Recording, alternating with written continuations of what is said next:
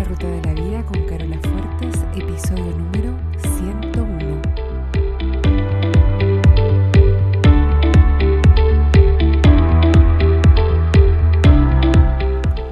Porque lo importante no es el destino, lo importante es el camino. No se trata de lo que logramos, sino de en quienes nos convertimos en el proceso, porque solos podemos llegar rápido, pero juntos llegamos más lejos. Te invito a compartir el camino. Bienvenido a la ruta de la vida.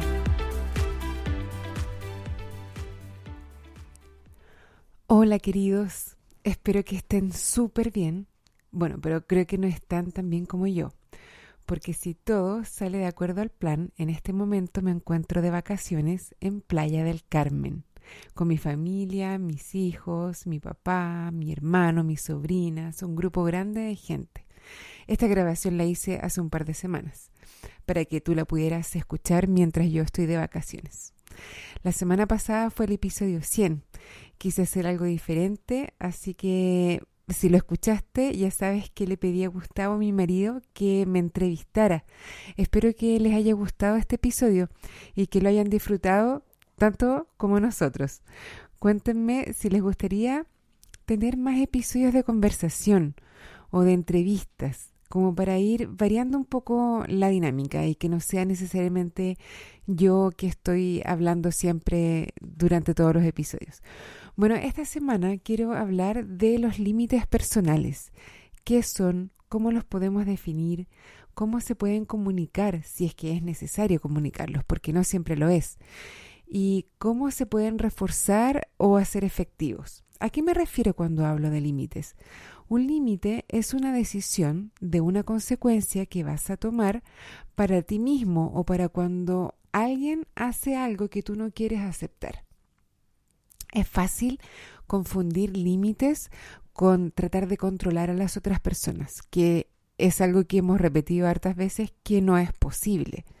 Un límite es parecido a una barrera o a una delimitación de una propiedad privada y designa dónde empieza una persona y dónde termina la otra. Podría parecer que un límite nos separa de los demás, pero la verdad es que muchas veces el tener límites hace que acercarse sea posible, mientras que no tenerlos hace que estar cerca sea intolerable para una de las partes. Un límite, ¿qué es? Es una frase que tiene dos partes. Una solicitud de cambiar o de evitar cierto comportamiento de la persona a la que le estás pidiendo los límites. Y la segunda parte es una consecuencia de lo que tú vas a hacer para protegerte si es que se viola ese límite. Un ejemplo podría ser, por ejemplo, si me golpeas, voy a llamar a la policía.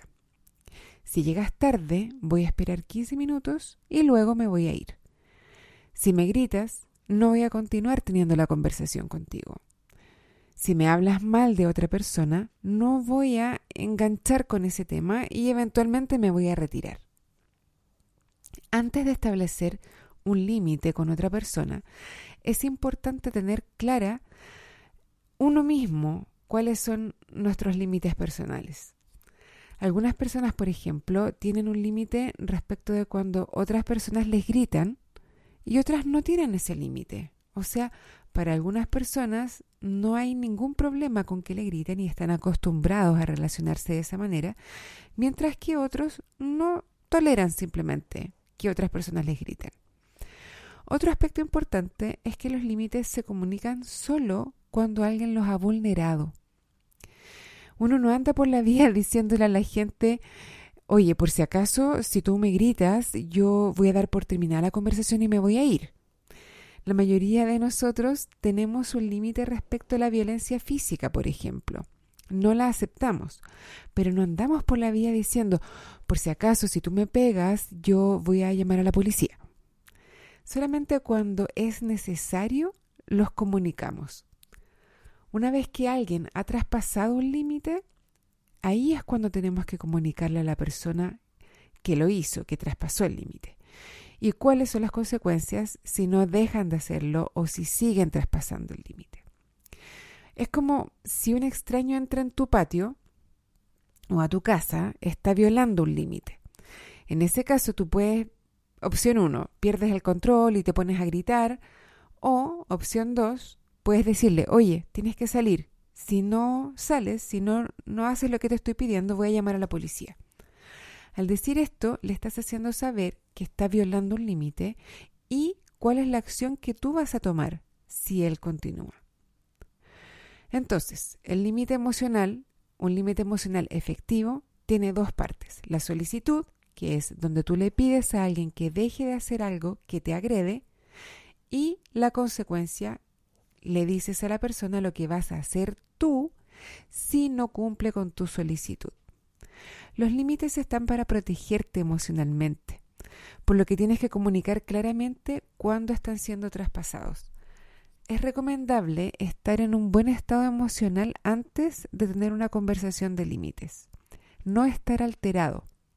Estar tranquilo, sereno. Si comunicas tus límites desde una emoción alterada, de enojo, lo más probable es que no salga de la manera que tú quieres que salga o de la manera que va a ser más efectiva. Por ejemplo, le puedes decir a tu jefe, escucha, si continúas subiéndome la voz, me voy a retirar de tu oficina, hasta que puedas hablarme calmadamente. Ahora, si sigues, voy a discutir esta situación con recursos humanos. Tu jefe puede elegir cómo comportarse Tú solamente estás haciendo una solicitud y él tiene la opción, como cualquier adulto, de hacer lo que quiera. Si continúa con ese comportamiento de hablarte fuerte, de alzarte la voz, tú entonces ejecutas la consecuencia que ya le comunicaste que era lo que ibas a hacer en ese caso. Es súper importante ejecutar realmente la consecuencia, aunque muchas veces es difícil o es incómodo hacerlo. Si no lo haces, tu límite pierde todo sentido y todo el propósito. Es como si no existiera. Pero también es importante hacerlo desde una posición de calma y aceptación. Al igual que cuando comunicabas el límite, cuando lo pones en efecto, cuando ejecutas la consecuencia, es importante también estar en calma y en aceptación me refiero a que estás aceptando que la otra persona es un adulto y está optando por hacer la actividad que a ti te agrede. Algunas personas reaccionan desde la frustración y el enojo. Es como que piensan, ¿qué onda? Ya, ya te expliqué que esto es un límite para mí, ¿por qué sigues haciendo esto? Y se frustran, se enojan. Pero hay que recordar que la otra persona está haciendo el ser humano que es. No está haciendo lo que está haciendo necesariamente para agredirte. Es tu límite y es tu consecuencia y la idea es que lo puedas reforzar tú desde el amor y en paz.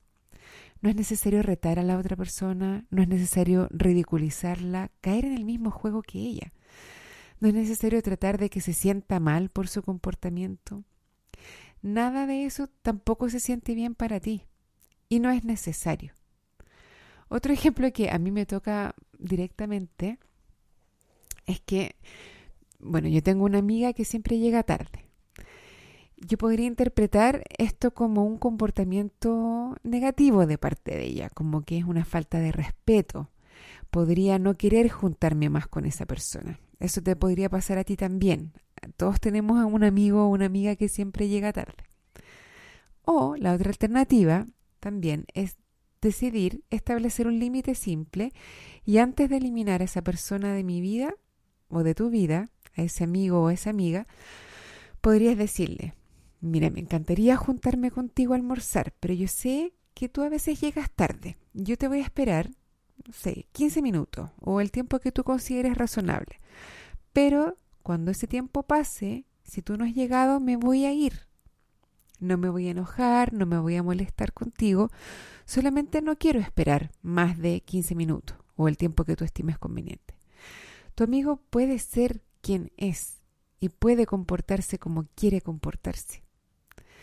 Pero a la vez tú estás protegiéndote y estás protegiendo tu tiempo también.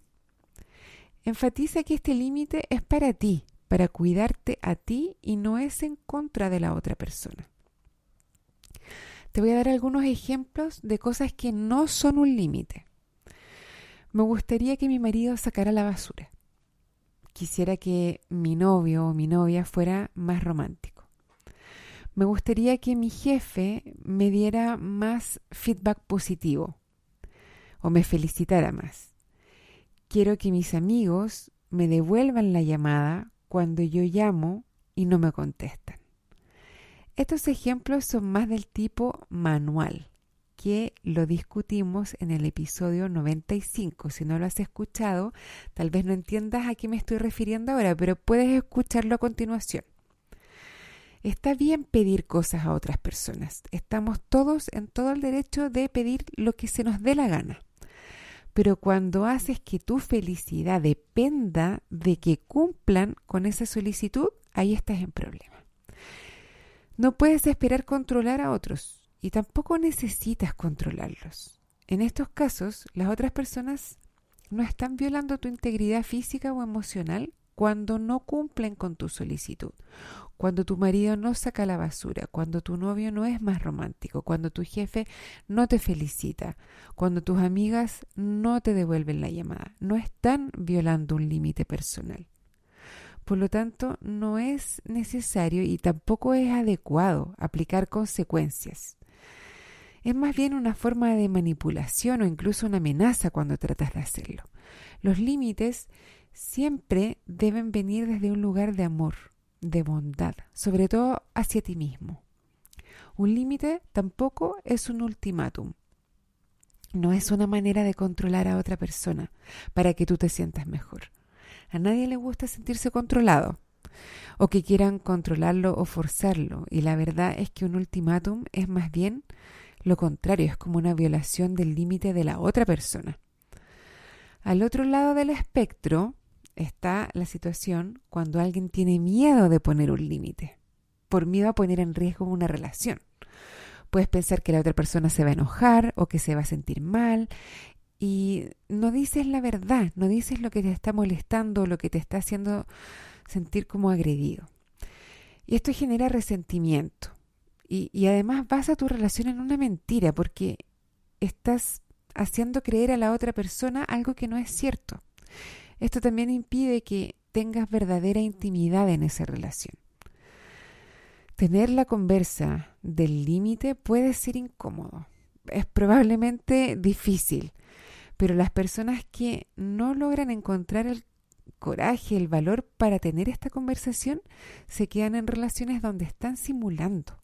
O llega un momento en que la situación ya no da más porque acumulan un resentimiento hacia la otra persona y además terminan culpando a la otra persona por su propia falta en establecer límites claros. Los demás no necesitan entender ni estar de acuerdo con los límites. Eso también es importante tenerlo en cuenta. A la otra persona puede no gustarle un límite que tú le pones. Y hay que estar preparado para eso. Hay que estar tranquilo con que es algo que tú realmente necesitas establecer como límite. Si a la otra persona no le gusta, está bien, no tiene que gustarle, no tiene que estar de acuerdo. Solamente que cuando tú ejecutes la consecuencia, tienes que estar consciente que la persona probablemente va a resistir esa consecuencia.